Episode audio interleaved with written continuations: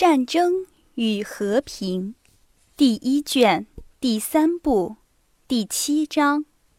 主播鸡腿小木屋。十一月十二日，库图佐夫的野战军在奥尔谋兹的附近扎营，准备第二天由俄奥两国的皇帝检阅。刚从俄国开来的禁卫军在奥尔谋兹十五里外的地方宿夜。要在第二天上午十时前一直开到奥尔谋兹的野外去供检阅。这天，尼古拉·罗斯托夫接到了鲍里斯的信，通知他说，伊斯马伊洛夫团在奥尔谋兹十五里外的地方宿夜，说鲍里斯等他去把信和钱交给他。罗斯托夫这时特别需要钱用，这时军队在作战之后回来了。驻扎在奥尔谋兹附近，货物齐备的随军商人和奥国犹太人充满了军营，供给各种引诱物。巴夫洛格拉德团的骠骑兵举行了许多次的酒会，以及庆贺因为战功受到奖赏的祝宴，并且常常到奥尔谋兹去，到新来的匈牙利女人卡罗琳那儿去。他在那儿开设了一个有女招待的馆子。罗斯托夫不久之前庆祝了自己升任骑兵长旗官，买了杰尼索夫的坐骑沙漠浪人，欠了同事们和随军商人们一身的债务。接到鲍里斯的信之后，罗斯托夫和一个同事骑马来到奥尔谋兹，在那里吃了饭，喝了一瓶酒，独自骑马到禁卫军的兵营去寻找他幼年的友伴。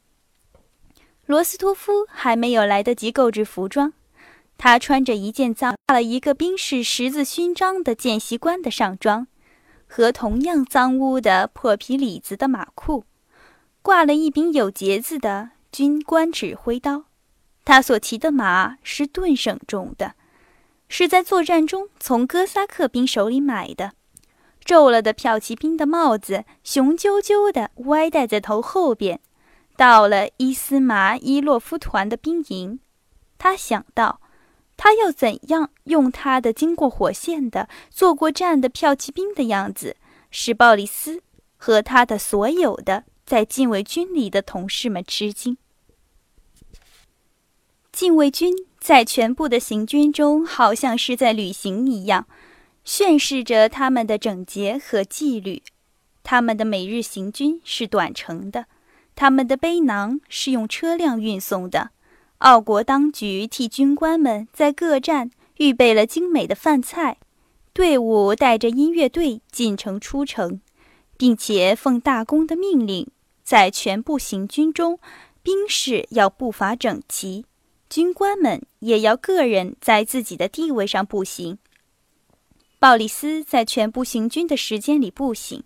并且和比尔格同行同住。比尔格此刻已经是连长了。比尔格在行军期间做了连长，凭他的勤勉和精细，获得了长官的信任。他把他的经济事务也处理得很如意。鲍里斯在行军期间认识了许多可以对他有用的人，并且由于他带来了皮埃尔的介绍信。结识了安德烈·鲍尔康斯基公爵，他希望借他的帮忙，在总司令部里谋得一个位置。比尔格和鲍里斯在昨天的行军之后有了休息，穿得清洁整齐，坐在他们所住的清洁房子里，围着圆桌子下象棋。比尔格在双膝之间夹着冒烟的烟斗，鲍里斯。一面以他所特有的准确动作，用细而白的手指把棋子剁成一个尖塔，一面等候比尔格走棋，并且望着他的对手的脸，显然是在思索棋局，因为他总是只想到他正在做的事儿。那么，您怎么解救这个局面呢？他说。我们来想想办法。比尔格回答。他摸到足子，又放了手。这时候门开了。到底在这里找到他了！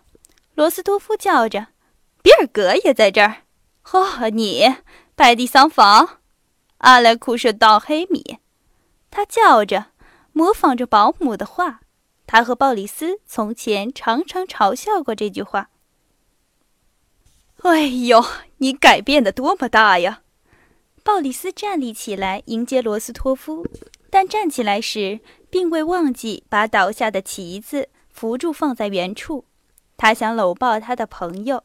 但尼古拉闪开了他，带着年轻人特有的心情，即是怕走旧路，不模仿别人，希望用新方法，用自己的方法表现自己的情绪，但是不要像老人们常常虚伪的所表现的那样。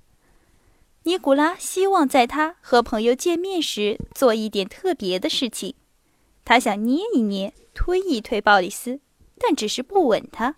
不像大家所做的那样，鲍里斯，相反，镇静的、有爱的搂抱罗斯托夫，吻了三次。他们将近半年没有见面了，在年轻人刚刚走上了人生道路的那个年纪，两人都发现了对方的巨大的改变，就是他们初入仕途时那种社会的全新的反应。在他们上一次的见面之后。两人都改变了很多，两人都想要赶快互相说出他们所发生的改变。啊，你们这些该死的擦地板的人，干净漂亮，好像是从欢宴上回来的，不像我们这些当兵的罪人。罗斯托夫用鲍里斯觉得新奇的上低音，带着作战军人的态度，指着他的沾了泥的马裤说。嘱咐德国女人听到罗斯托夫的大声音，从门里伸头张望。啊，她漂亮吗？他斜了斜眼说：“你为什么那样叫？你要吓坏他们了。”鲍里斯说：“我没有料到你今天来。”他补充说：“我昨天才托一个朋友，做库图佐夫副官的鲍尔康斯基。”把信交给你，我没有想到他那么快就带给了你。啊，你怎么样？已经上过火线了吗？鲍里斯问。罗斯多夫没有回答，抖了抖挂在军服绶带上的圣乔治十字勋章，指着自己被包扎的手臂，微笑的看了看比尔格。像你看到的那样，他说：“当真的？是的，是的。”鲍里斯微笑着说：“我们也有了很好的行军。你当然知道，太子总是骑马跟着我们团，所以我们有种种的方便和种种的好处。在波兰有多么好的招待啊，多么好的宴会和跳舞会呀！我无法向你形容。太子对于我们所有的军官都很优厚。”于是，两个朋友互相叙谈，一个说到骠骑兵的欢宴和作战生活，另一个说到在皇家人员指挥下供职的痛快和利益等等。啊，禁卫军，罗斯托夫说：“啊，听我说，叫人弄点酒来吧。”鲍里斯皱了皱眉。假使你一定想要的话，他说。于是他走到床边，从干净的枕头底下取出钱袋，派了人去办酒。对了，我要把钱和信给你，他补充说。罗斯托夫拿了信，把钱抛在沙发上，把两只胳膊搭在桌上，开始看信。他看了几行，愤怒地看了看比尔格。罗斯托夫碰上了他的目光，便用信遮了脸。啊，他们带给你很多的钱。比尔格望着沉重的压进沙发里的钱袋说：“可是我们是靠想过日子的，伯爵。我来向您说说我自己。听我说，我亲爱的比尔格。”罗斯托夫说：“当年接到家信，并且遇到一个自己的人，您想和他谈谈一切，碰巧我在那儿的时候，我便立刻走开，不妨碍你。您听着，走吧，请吧，随便哪里，随便哪里，滚开！他大叫的，立刻又抓住了他的臂膀，亲善的望着他的脸，显然极力想要减轻他言语的粗暴。补充说：“您不要生气，亲爱的，你知道我是像对老朋友那样的说心里的话。”啊，没有关系，伯爵，我很明白。”比尔格说，站起来，用喉音咕嘟的什么。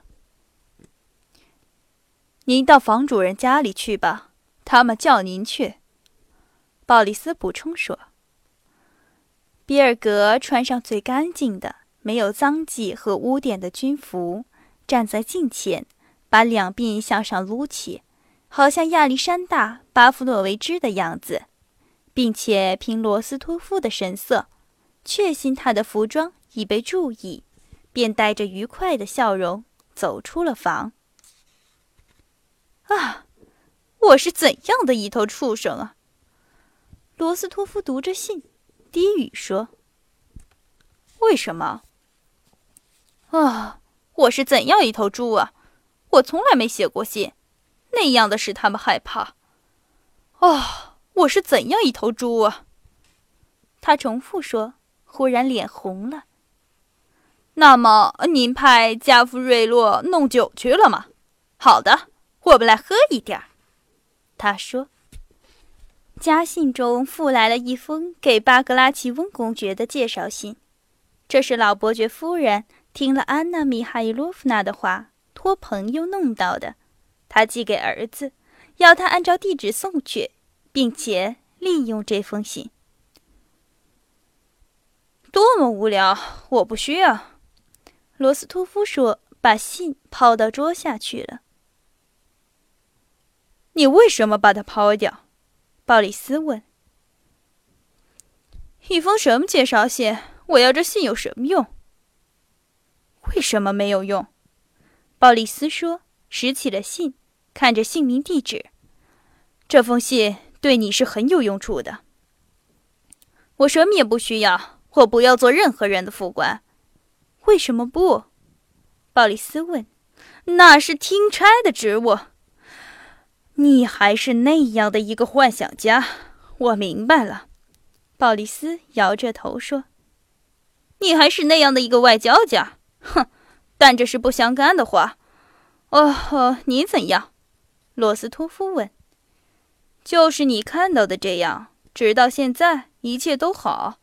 但是我要承认，我很希望去做副官，不留在前线上。”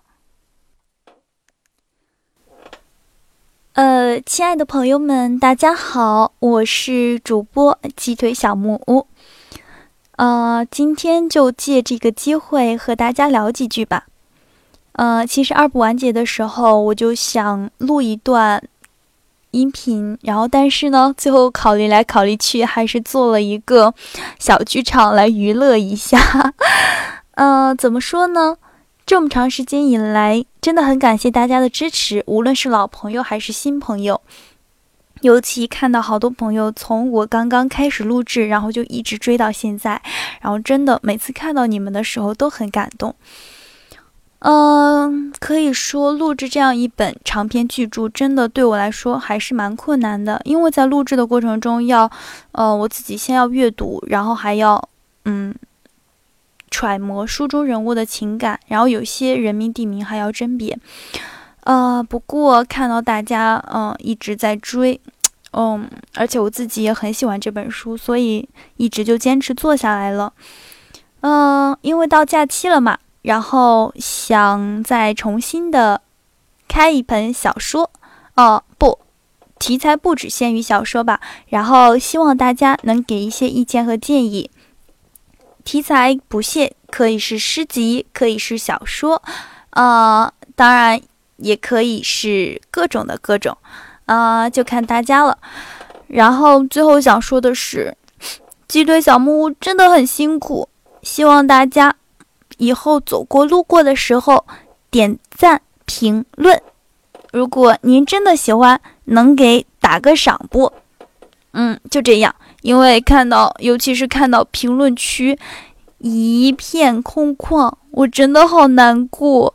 就是呃，因为还是希望大家能给我提出一些宝贵的意见和建议，这样我也能做得更好。而且呃，我也想知道大家对于这本小说，对于某一章的情节有什么样的看法。